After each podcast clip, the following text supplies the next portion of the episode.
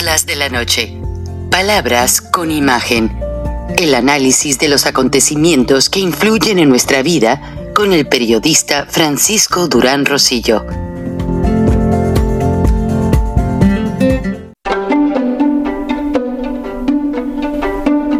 Frank Durán Rosillo eh, te saluda y los saluda a todos ustedes, su amiga María Celeste Raraz, para invitarlos a que se suscriban a mi canal de YouTube María Celeste Raraz, tal como mi nombre, donde les informo todas las semanas eh, sobre entrevistas que tienen un tema que ayuda a mejorarnos como personas y de paso son interesantes. Las pueden encontrar en mi canal de YouTube, así que los espero. Y se suscriben gratis. El único dinero que es capaz de producir la administración o más bien el presidente López Obrador, porque ahí no se mueve una campana si no es por decisión de él, es el que se roba de los fideicomisos, el que exige a la gente, como los moches que le dieron a sus hermanos, aclaro, en México bautizaron como moches los bribes, la corrupción, el dinero que le tenían que dar a López y que se hizo en detalle en el libro El Rey del Cash y que ya viene la segunda versión precisamente con detalles que comprueban de manera fehaciente toda esta rampante corrupción del presidente más corrupto, más mentiroso, más tirano y más abusivo que ha tenido México en su historia, ayudado por quien entraba con maletas a la casa de campaña en primera fila cada semana, Marcelo Ebrard, eh, Manuel Bartlett, gente a quien López Obrador puso en dependencias que producen mucho dinero para que se cobren a, a lo chino. Marcelo Ebrard, la Secretaría de Relaciones Exteriores, es un país. Cada consulado es cada cónsul es un señor feudal. Son amigos, gente que les dan un sueldo para empezar buenísimo. O sea, lo cierto es que un cónsul llega muy bien pagado de acuerdo a la economía del país a donde va. Y por pobre que sea el país, le pagan en dólares, le dan la ayuda de renta, o sea, le pagan la renta de la casa, le dan chofer, le dan vehículo oficial con todos los gastos, tiene gastos de representación, comidas, etcétera, y por ahí se inventan esas cosas que el Instituto de la Cultura de México, Instituto de México, eh, que algunos sí lo aprovechan para ayudar a la comunidad. Muchos sí promueven los eventos culturales para llevar México al mundo y que las comunidades mexicanas en el extranjero entiendan lo que es la cultura mexicana. Pero otros, a ver, ahí les va un ejemplo. En este momento, por favor, comunidad, contéstenme. ¿Han visto un video de Isabel Arvide, la que fue periodista consentida de José López Portillo, ya se imaginarán por qué. Ella escribía en el periódico El Sol de México, cuando el Sol de México era un corruptazo, lo, cierto, porque los Vázquez Raña se sirvieron mucho del gobierno de Echeverría y el gobierno López Portillista, también el de la Madrid. Entonces, Isabel Arvide era columnista, pero recibía dinero en todas las secretarías, cobraba como aviadora. Y fue hasta que le fue a llorar a López Obrador en una mañanera que pues no tenía ingreso, que, ah, ahí te va, un consulado o una embajada, arréglatelas. Obviamente la señora ya no abre la boca. A ver, ¿ha abierto la boca para ayudar a los mexicanos? Ha abierto la boca de manera escandalosa como lo hizo hace dos años en aquel grito del 15 de septiembre? No se ha visto nada. Y hay mexicanos en Estambul. Acabo de hablar con un amigo. Tengo una amiga que trabaja en una empresa en Turquía, pero por el tipo de trabajo y relación comercial, como son empresas que tienen negocios con Siria, con Turquía, con otros países que están en conflicto, pues prefirió nada más darme información y no aparecer públicamente. Pero, por ejemplo, les doy un ejemplo claro de esto. General Electric, la compañía de electrodomésticos y esto y lo otro, etcétera, dejó de vender a Irán lavadoras, estufas, secadoras, licuadoras, etcétera, por el veto que Estados Unidos le impuso. Pero vean el buen dominio de las empresas corporativas norteamericanas. ¿Qué pasa? Los ejecutivos van y hacen una sociedad con MAVE, la compañía que produce en México electrodomésticos y les ponen la calidad de General Electric, entonces desde México esos productos se exportan a Irán, a Irak, a países con los que Estados Unidos no hace negocios por la situación de los embargos. Y así lo resuelven fácil, se lavan las manos.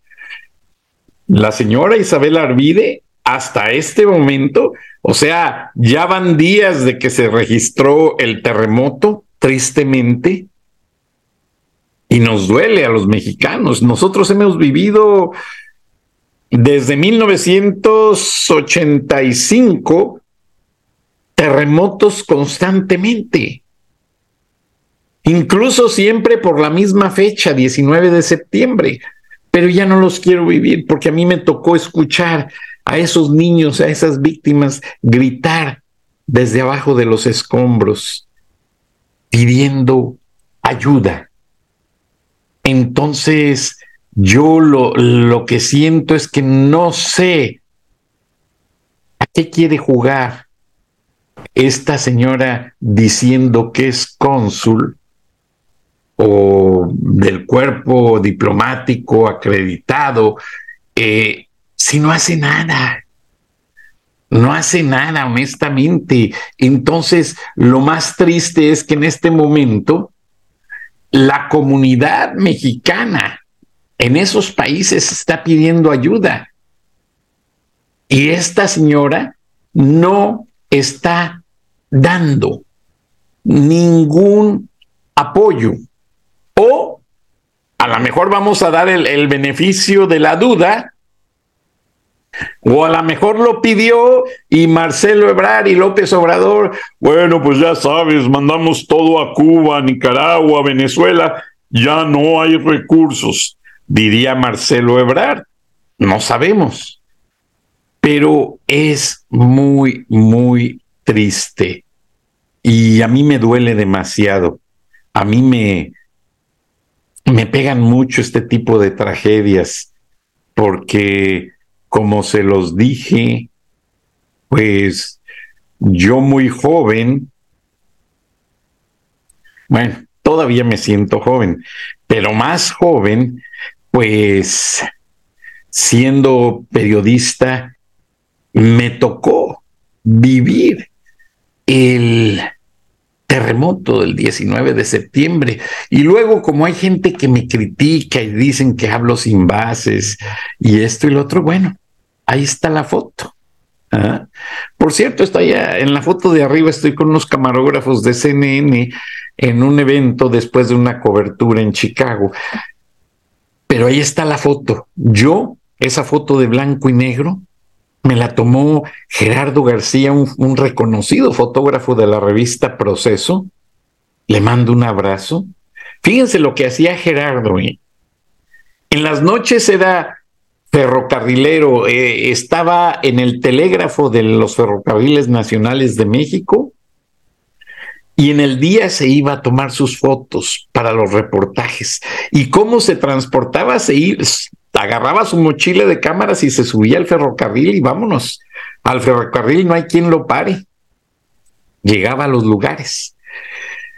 tantas historias que se viven en este negocio del periodismo, pero para regresar al caso, tristemente les aviso, hay mexicanos en Siria, hay mexicanos en Turquía y ni quién. Días después, ya Estados Unidos ya mandó tres aviones militares con ayuda, con expertos. Marcelo Ebrard por ahí presumió la foto de un perro y fue todo lo que pude encontrar. Muy bonitos los servicios eh, de rescate de mexicanos que se han hecho a base de esfuerzo. Ese pueblo mexicano solidario que hombro con hombro, cada que tiembla y se derrumba un edificio, sacan a sus víctimas. Pero el gobierno, en el fondo de desastres que no sabemos dónde quedó, bien podrían estar ayudando a estas familias que trabajan en esos países o a las familias que están en México que aparentemente reciben divisas de esa gente que está trabajando arduamente. Pero no, tristemente lo que pasa con el gobierno mexicano es que ellos, el dinero que hacen o que manejan, es el que se roban de los fideicomisos, es el que obtienen de la extorsión de los carteles, es el que obtienen de todo el tráfico de fentanilos y de drogas. Y el Pentágono, les dije hace unas horas en el programa de ayer, ya aclaró que los globos sí son militares, los globos chinos, con equipo para rastrear inteligencia sobre bases aéreas de Estados Unidos, cantidad de bombas, etcétera, etcétera. Y un globo similar también cruzó México. Y lo más triste es que de acuerdo a las imágenes de satélite, los globos fueron lanzados desde los barcos que vienen de China con fentanilo. ¿Ah? Escúchelo bien, los globos de espionaje chinos fueron lanzados desde barcos que vienen de China con el fentanilo. Y son barcos muy que lucen así como pesqueros, algunos de ellos con apariencia de pesqueros mexicanos, porque hay una gran colusión entre los carteles mexicanos y las mafias chinas. Qué casualidad, todo se organizó en aguas internacionales y entraron al litoral mexicano para formalizar algunas cosas. Después de eso, esas embarcaciones regresan a las aguas internacionales a lanzar los globos programados para cruzar Estados Unidos y cruzar México. A ver qué le sabe, a qué le sabe al señor López Obrador y al señor Marcelo Ebrard el hecho de que ya se formalizaron las demandas contra México por el hecho de las violaciones al TEMEC. Vamos con Vale Laco, experta en inteligencia emocional financiera. Continuamos. Gracias. Buenas noches, buenos días, bienvenidos al espacio de la inteligencia emocional financiera con Vale Laco. Esta es la segunda parte de la charla acerca de cómo los migrantes nos adaptamos al nuevo estilo de vida y algunos sí encontramos el sueño americano, para otros lamentablemente se convierte en pesadilla. Bienvenida, Vale. El micrófono y cámaras son todos tuyos. Genial, un placer, un placer estar acá nuevamente. Gracias, Frank, por la invitación. Y mm, interesante lo de, lo de China, em, todo un tema. Y sí, la verdad que quería que sigamos conversando sobre este tema porque sé que mucha gente se quedó con ganas así, bueno, ¿y cómo hago con la parte financiera, no? Y acá va el tema de la coherencia, siempre que hablamos de la coherencia entre lo que uno gasta y lo que uno gana. Y acá tenemos diferentes escenarios, ¿no? Está, podemos pensar en las diferentes situaciones por ejemplo, aquella gente que viene con un trabajo ya, ¿no? O sea, ya le, hace una oferta de trabajo a, la persona y dice, bueno, la oferta de trabajo está en este lugar, en este país, es por este monto, y uno, eh, por un lado, tiene que hacer el cálculo antes de, decidir si aceptar la oferta o no, en cuanto a ver cuánto es el costo de estilo de vida, dónde me están proponiendo irme, y, em, y si el, lo que me proponen pagarme cubre o no eso, ¿no? Por supuesto que la, respuesta va a estar, depende de, del estilo de vida que quieras vivir, depende del nivel de vida. A mí me encanta hacer la diferencia entre nivel de vida y calidad de vida, ¿no? Una cosa es la calidad de, vida que uno tiene, que la calidad sería la expectativa versus realidad, que no sé si lo mencioné en el, en el podcast anterior, que es cuando uno espera de la vida determinada, determinado bienestar, etcétera, determinadas experiencias y lo que está viviendo realmente, ¿no? Esa es la calidad de vida. Si, la brecha es muy grande entre lo que espera la vida y lo que está viviendo, la calidad de vida es bastante baja, ¿no? Si, la, si lo que espera la vida es bastante similar a lo que está viviendo, es mejor. Este es un concepto que lo trae mucho el doctor López Rossetti, que es un gran es un médico clínico argentino que hace mucho estudio sobre la medicina del estrés y la felicidad, muy, muy interesante. Y después está nuestro nivel de vida, que es justamente este, este estilo de vida en cuanto al nivel adquisitivo, el poder adquisitivo que uno tiene, las experiencias de vida que va llevando en el día a día, ¿no? Entonces, volviendo a la situación, si nos hace una propuesta de trabajo ¿no? por determinado sueldo y nosotros queremos tener un determinado nivel de vida, tenemos que ver si ese nivel de vida lo podemos costear con eso que nos van a pagar. Entonces, para eso hay que hacer un gran estudio de, eh, de dónde vamos a vivir en cuanto a si, si vamos con familia, en cuanto, por ejemplo, el costo de los colegios, si estamos dispuestos a mandar a nuestros hijos a un colegio público o a un colegio privado, en el caso de si fuera privado, bueno, averiguar cuántos son los diferentes colegios privados.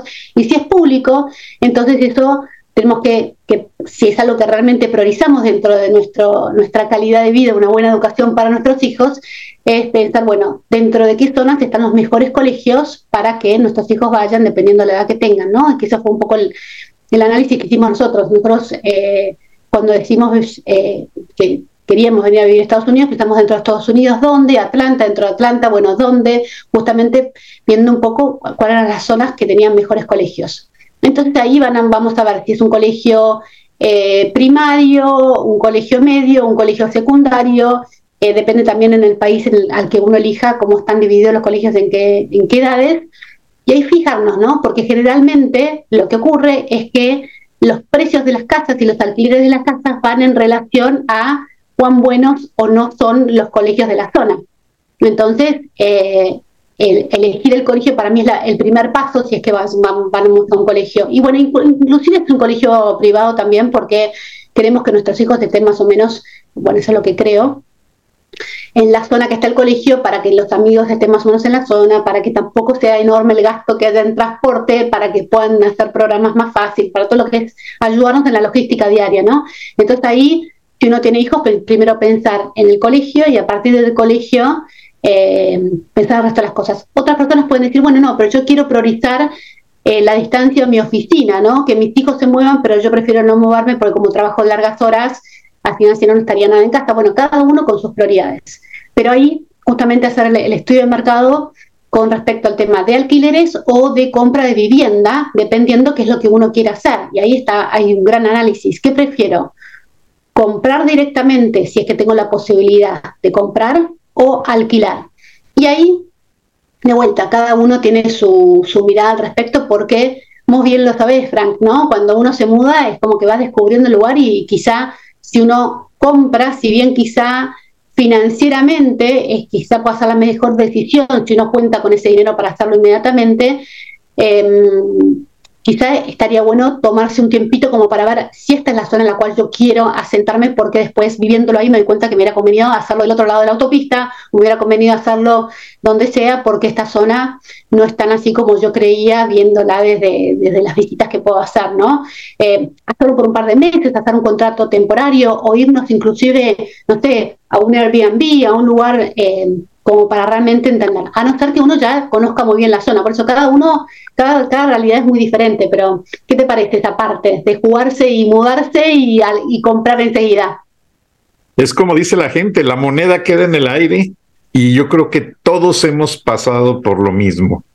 Yo cuando tengo que moverme a una ciudad, pues después de estar unos días en un hotel, si me van a asignar más tiempo, claro, eso lo hacía de soltero, ya casado no se puede, pero yo prefería rentar un, un, cuarto dentro de una casa donde la gente te transmitía la realidad del sector, la realidad de lo que es el diario vivir en una ciudad, y de ahí tomas mejores perspectivas pero es muy interesante lo que dices, ¿vale? Y principalmente que lo estás viviendo y lo has vivido en otros países. Ahora, económicamente hablando, ¿en qué país te ha costado más instalarte? Y disculpa si la pregunta es indiscreta. Ay, es que es muy distinto cada, en cada uno, porque Mira, cuando llegamos a Inglaterra, llegamos los dos recién casados con dos valijas de 23 kilos y la idea era quedarnos por muy poquito tiempo, por dos años. Entonces, eh, tampoco teníamos mucha responsabilidad, entonces era como, bueno, somos nosotros dos, es comer nosotros dos, y ahí em, el ingreso era muy, muy bajo, pero era lo que esperábamos, porque yo de hecho trabajé como, como asistente en un colegio secundario cuando venía trabajando como coordinadora de, de, de, 12 maestras, entonces bajé, bajaron mucho nuestros ingresos, em, pero ahí teníamos todo pago porque mi marido hacía el MBA, entonces, bueno, cuando uno paga el MBA, paga todo, ¿no? Con la con, también el, la vivienda. Entonces, en ese sentido, la tranquilidad estaba en que, bueno, ya habíamos cubierto, ya él había cubierto todo, entonces, con el fruto de sus ahorros, entonces podíamos, tenemos como esta tranquilidad y también lo que son los primeros años del matrimonio, ¿no? Cuando uno es como que está disfrutando de, otras cosas, o sea, no sé, por lo menos nosotros, ¿no? Em, después cuando nos mudamos a Londres, que ya eh, estábamos pensando en formar una familia, en tener hijos, eh, ahí fue como más duro, porque de hecho nosotros vivimos la crisis del 2008, no sé si lo compartí en este espacio, pero nosotros vivíamos en Inglaterra, estábamos hace cuánto ya, hace seis años, eh, ¿sí?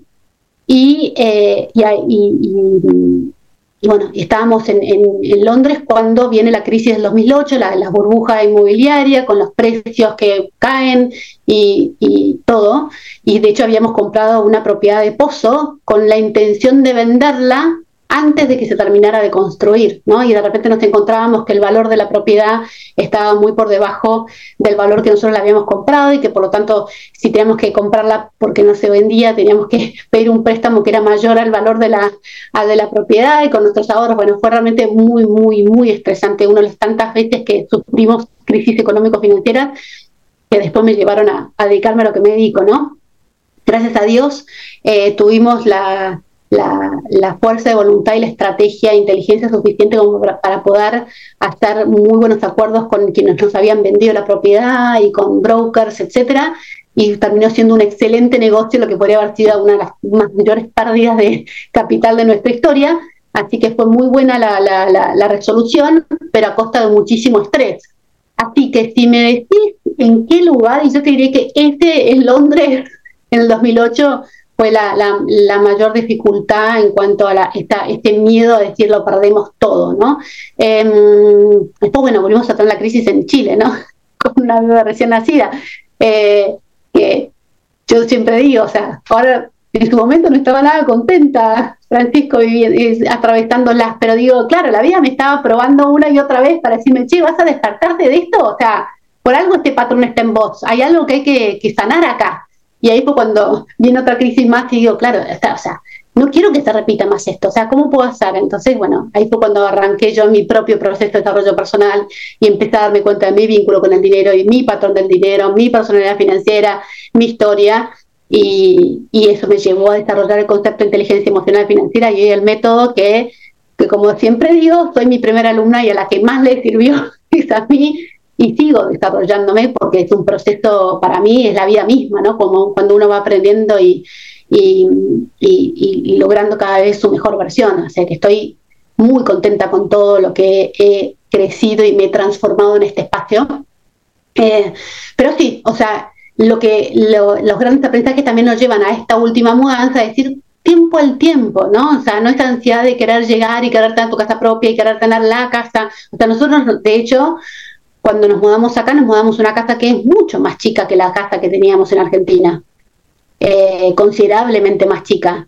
Pero sabemos que estamos alquilando, entonces preferimos eh, destinar menos dinero al alquiler para poder tener más dinero de ahorro para luego comprar nuestra casa, ¿no? Y, eh, también para poder tener un, flujo de caja mucho mayor, así podemos em, tener otro tipo de experiencias donde la liquidez se necesita. Entonces, este tipo de evaluaciones para mí son súper importantes porque quizá de vuelta, ¿no? Volviendo al tema del estilo de vida, que fue la última columna que escribí en el, en el diario La Visión, em, que eh, eh, ahí es, ¿para qué querríamos tener una casa más grande, no? O sea, ¿estamos bien en esto o de repente eh, para la gente que uno conoce o que va a conocer se quiere mostrar que tiene una casa más grande, que pudo comprársela y de verdad lo estás haciendo más que nada para, para un, un pertenecer un, eh, desde el tener más que desde el ser, ¿no? Como yo siempre digo. Entonces, yo creo que tenemos que conectarnos con, con lo que nosotros queremos, como, como hice justamente en, en la columna, una pregunta era, imagínate que vivís en un lugar donde nadie te conoce, ¿no? Nadie, nadie te conoce.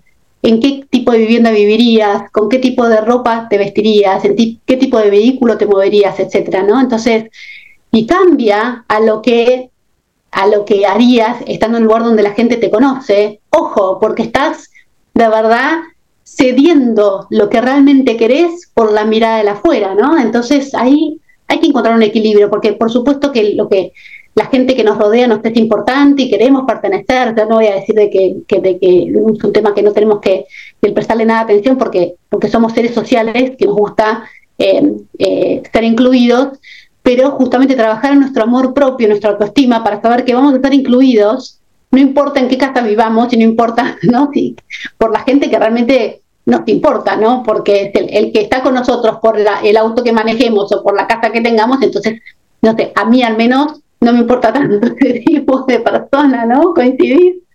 Totalmente de acuerdo, ¿vale? Y mira que yo estoy volviendo a pasar por una situación parecida.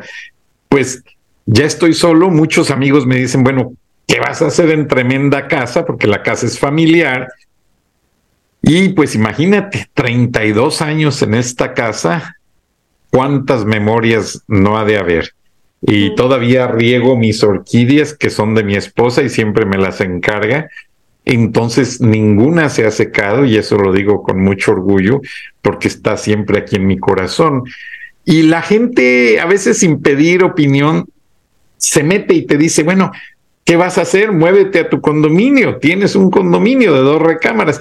Pues no, no me dan ganas. O sea, yo sé que a veces lo hacen de buena fe y muchas cosas.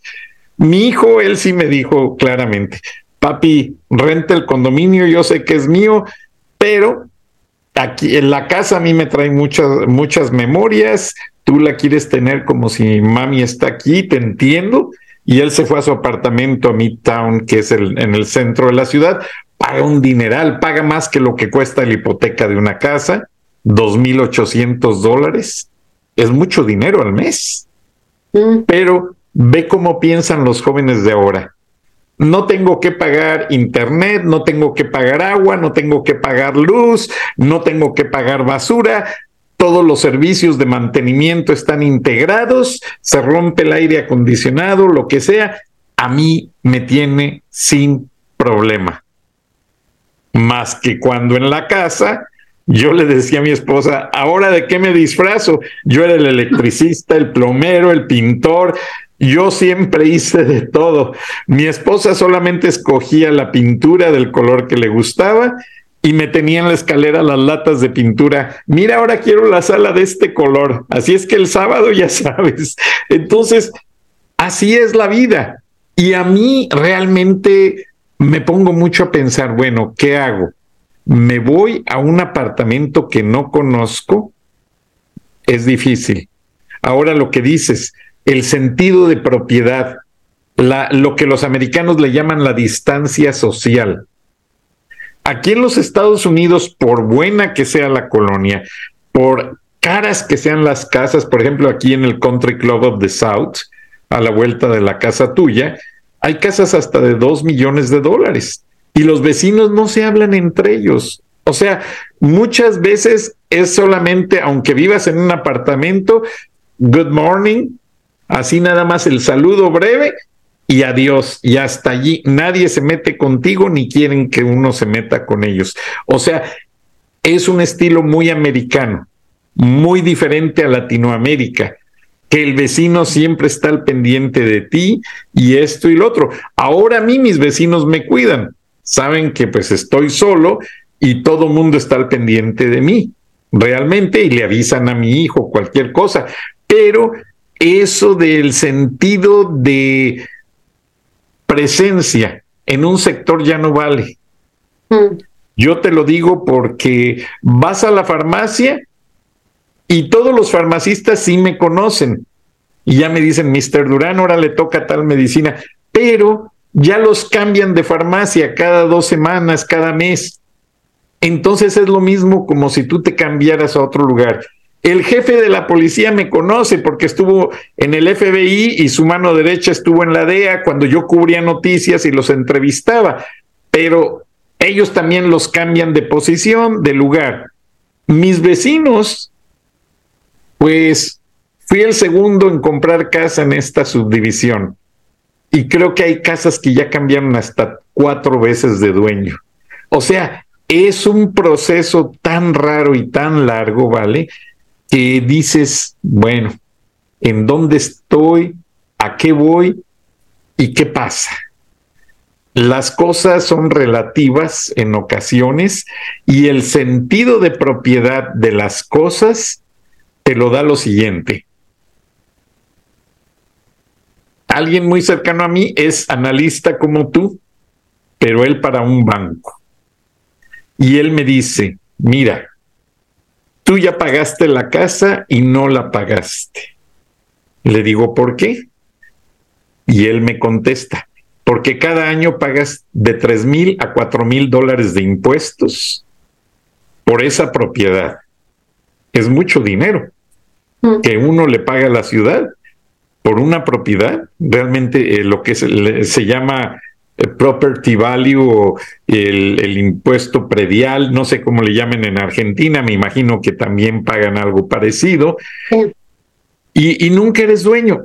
La aseguradora te exige a tener asegurada la propiedad. ¿Por qué? Porque si un árbol cae en casa del vecino, hay que pagar y si no está uno asegurado son cantidades millonarias. Entonces, realmente siempre uno es nuevo y ajeno hasta en su propia propiedad.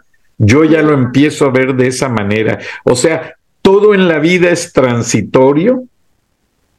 Ahora lo estoy aprendiendo. yo pensaba, bueno, la casa está pagada, gracias a Dios no tengo problemas. Cuando la acabamos de pagar, el banco antes pagaba el impuesto predial. Ahora lo tengo que pagar yo de mi bolsillo. Mm. Lo mismo el seguro. Y así son escalones que uno va subiendo y si uno no lo sube, se cae. Es, totalmente, totalmente me encanta lo que traes porque justamente en eso está el tema de la famosa libertad financiera, ¿no? Uno cuando trabaja, trabaja por diferentes razones. Trabaja por un lado para cubrir el costo de su estilo de vida actual, para disfrutar y también para ir construyendo un capital para la futura libertad financiera, para ese momento en la vida en la cual no queremos ya trabajar más activamente por dinero, sino que queremos vivir de una especie de pensión, ¿no? Del, ingreso residual o pasivo que nos generen nuestro patrimonio que fuimos construyendo. Y ahí justamente es donde uno nos tenemos, o sea, lo ideal sería plantearnos, si tuviéramos, hubiéramos tenido educación financiera desde que arrancamos a generar ingresos, plantearnos qué tipo de inversiones nos dan mayor libertad y qué tipo de inversiones al final son mayor, más una cárcel que una libertad, ¿no? Y hay diversificar el tipo de inversiones, porque la realidad es que es verdad. O sea, hay gente, por ejemplo, que tiene mucho patrimonio, tiene una excelente salud patrimonial, pero no tiene salud financiera. ¿A qué me refiero con esto? ¿no? Tienen muchas casas, tienen quizá eh, inclusive campos, eh, bueno, en Argentina, en México, ¿no? O sea, tienen em, y tienen costos altísimos de seguros, de expensas, de mantenimiento, de, como decías, con la pintura y este y lo otro, y al final es tanta la demanda mensual de gastos que les termina afectando mucho su día a día y por lo tanto termina siendo una cárcel en vez de una libertad, ¿no? Entonces por eso hay que ser muy inteligentes a la hora de decir dónde invertimos y también, ojo, para mí, dependiendo de la personalidad financiera, porque para mí tiene mucho que ver con la personalidad financiera de cada uno, que hablábamos la vez pasada, hay gente que valora el tener su casa propia, ¿no? Más allá de todos los costos que puedes llegar a tener, porque dice, o sea, que es la diferencia con tu hijo. Tu hijo dice, yo prefiero alquilar, ¿no? Que es verdad, las nuevas generaciones alquilan todo, hasta casi que si pueden alquilar un auto, bueno, lo alquilan a través del leasing, ¿no? O sea, eh, en Argentina no se usa tanto ese concepto, eh, acá sí, acá hay mucha, mucha más posibilidad de alquilar ¿no? Entonces uno alquila todo, no es dueño de nada y tiene la libertad de ir moviéndolo como quiere, em, que es muy inteligente, está muy bueno, siempre y cuando ese alquilar no quiere decir, no quiere decir que, nos gastamos el mes a mes en alquilar todo y no estamos construyendo un patrimonio. Porque ese para mí sería el riesgo, ¿no? O sea, quieras o no, lo que nos permite eh, el pago de una hipoteca mensual es que de alguna manera vos te estuviste pagando tu casa con tu propio alquiler, ¿no? O sea, si uno compra en una casa, o sea, y la verdad que con el tiempo, y lo vimos con el tema de la inflación hace un par de podcasts, ¿no? Em, eh, con el tiempo las casas van cada vez subiendo de valor, no solamente por inflación, sino por un tema de, de demanda, por menos espacio, etcétera, etcétera, ¿no? Entonces, si uno compró bien, termina siendo un buen negocio porque lo vende mucho más de lo que lo pagó, etcétera. O por supuesto tiene que ver el tema de los, costos que tiene, porque de vuelta, ah, bueno, me compro una casa en un club donde tenés esto, esto y lo otro, y al final terminás gastando un montón por servicios que uno nunca usa, ¿no? O sea, todo ese tipo de cosas también. Em, pero de, de alguna manera, el ir comprando una casa con una hipoteca te obliga a hacer pagos mensuales en cuotas que, eh, que de alguna manera uno termina después pagando gran parte de la casa. Por supuesto que esos son costos fijos que uno tiene, lo de lo que mencionabas anteriormente.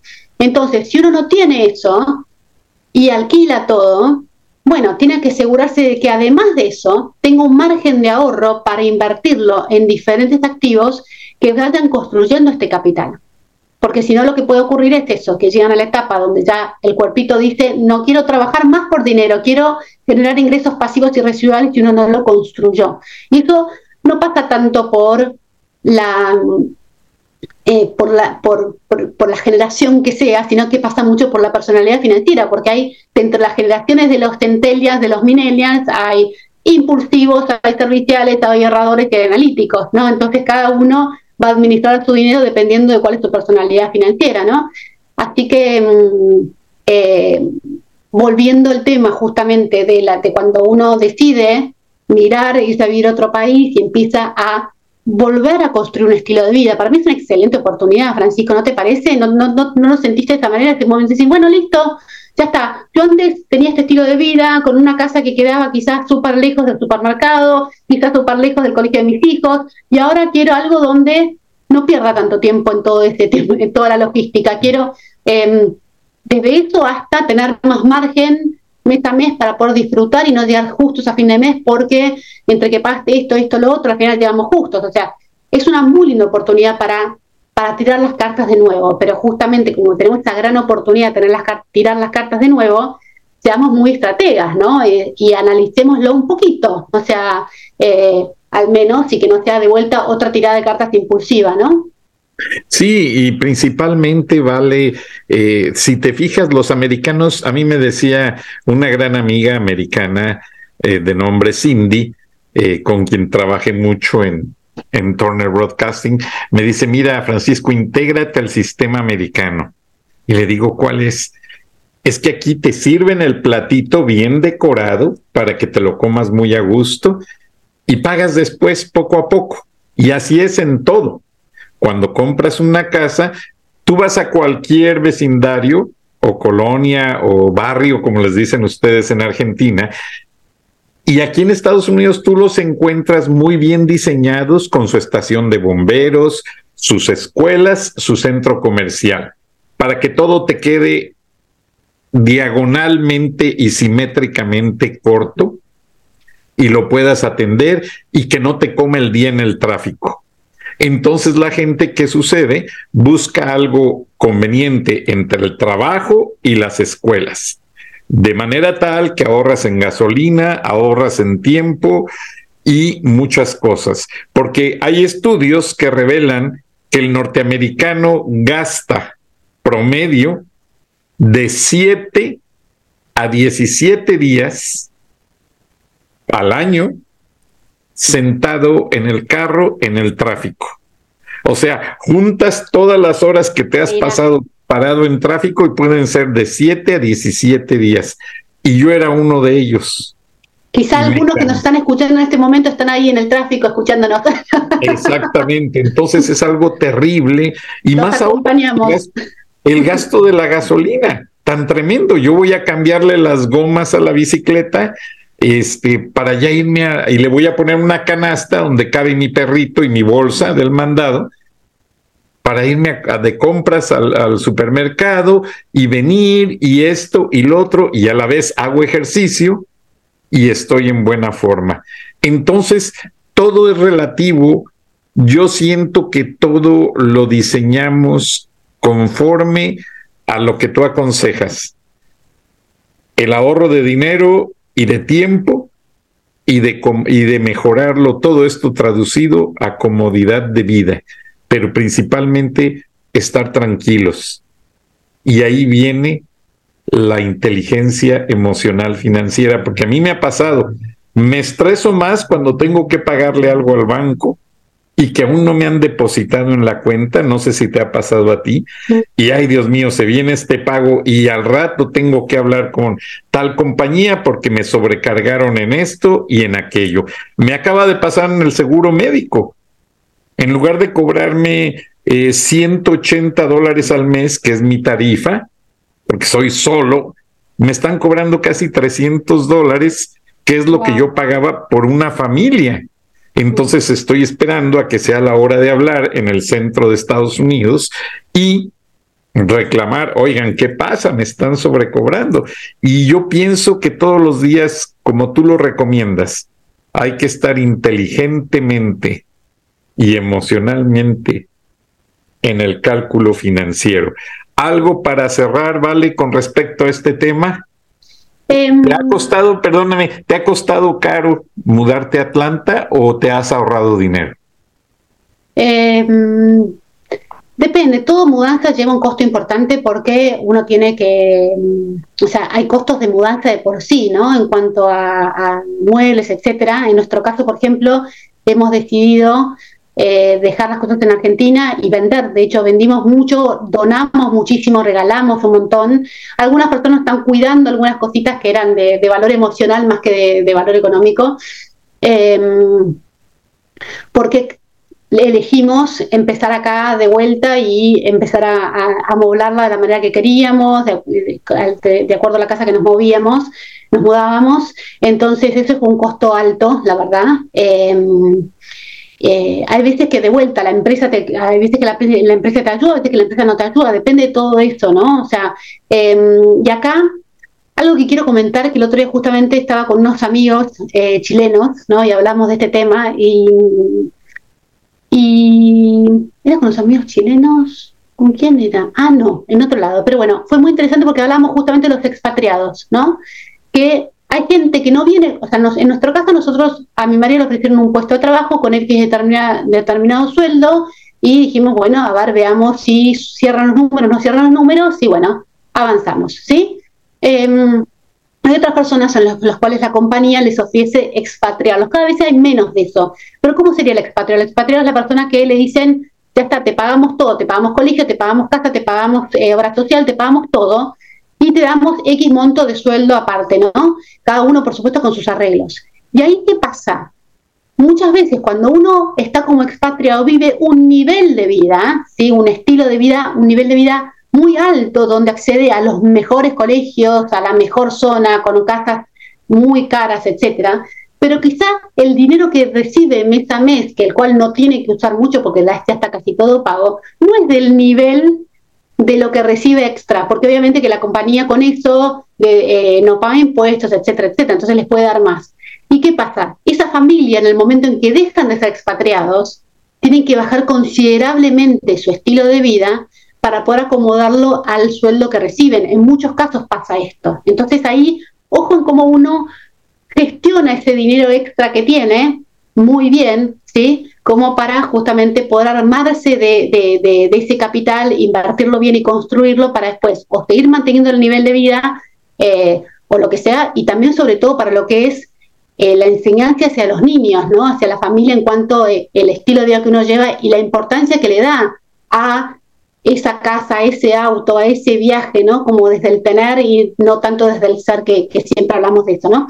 Entonces, Em, pero bueno, es otro tema en sí, pero que para mí es súper importante evaluarlo porque a veces puede ser más desafiante el irse a vivir afuera para una familia expatriada que para una familia que tiene un sueldo de, empleado local, ¿no? Eh, bueno, ni hablar del tema del emprendedor, que es otro capítulo.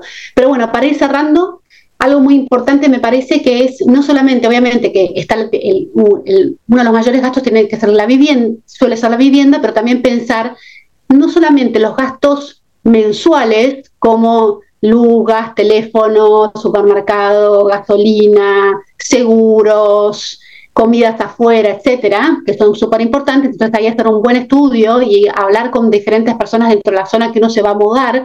Generalmente siempre hay alguien. O sea, dicen que estamos a cinco personas de cualquier persona, con lo cual yo creo que si uno realmente busca gente que vive en el lugar donde vos te querés ir a vivir, lo vas a encontrar. O sea, es simplemente ponerle el enfoque y tratar de conectarte con esa gente y no tener vergüenza a preguntar, bueno, mira, estoy haciendo, no te digo, no te quiero preguntar cuánto vos gastás en supermercado, pero más o menos, ¿cuánto se estila gastar en supermercado por una familia de X cantidad de personas, ¿no? O hacer a comer afuera, hacer ese tipo de búsqueda. Y también contemplar algo que es muy importante y generalmente la gente no hace, son los gastos anuales, no solamente los gastos mensuales. ¿A qué me refiero con los gastos anuales?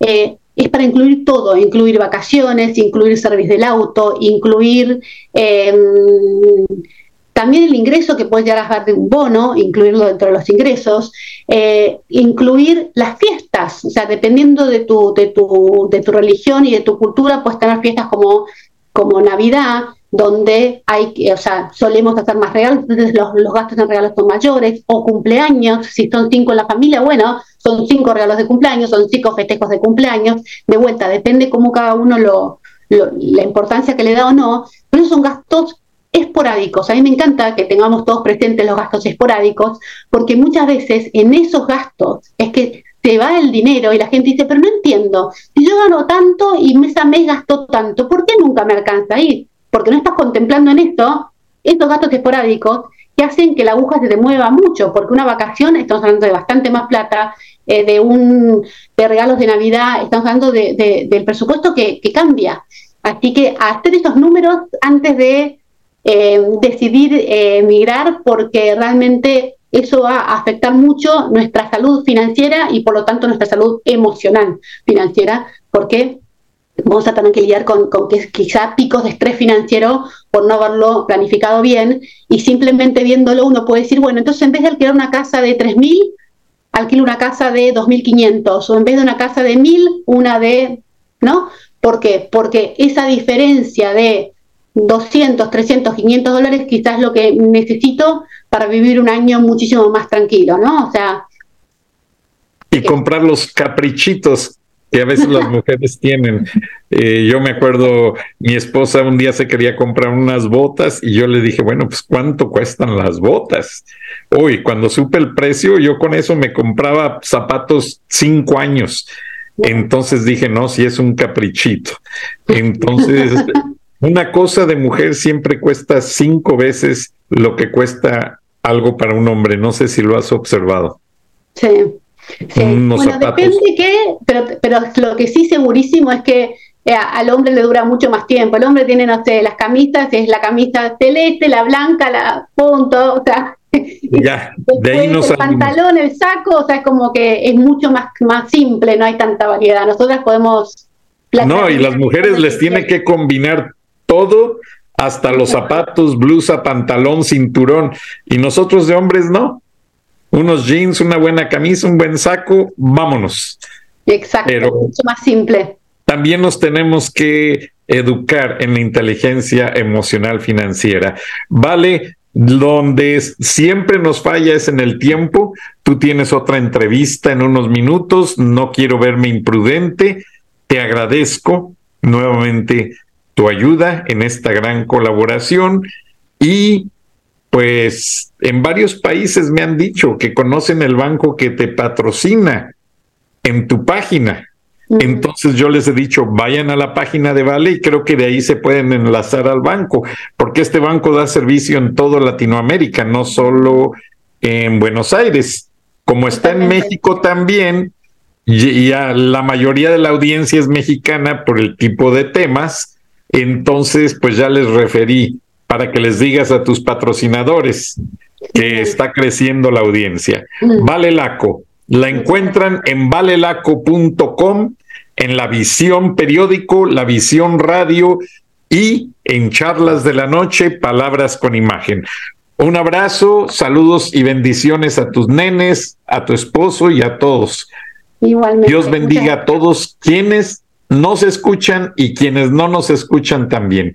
Gracias. Dios los bendiga. Frank Durán Rosillo eh, te saluda y los saluda a todos ustedes, su amiga María Celeste Raraz, para invitarlos a que se suscriban a mi canal de YouTube María Celeste Raraz, tal como mi nombre, donde les informo todas las semanas eh, sobre entrevistas que tienen un tema que ayuda a mejorarnos como personas y de paso son interesantes. Las pueden encontrar en mi canal de YouTube, así que los espero. Y se suscriben gratis.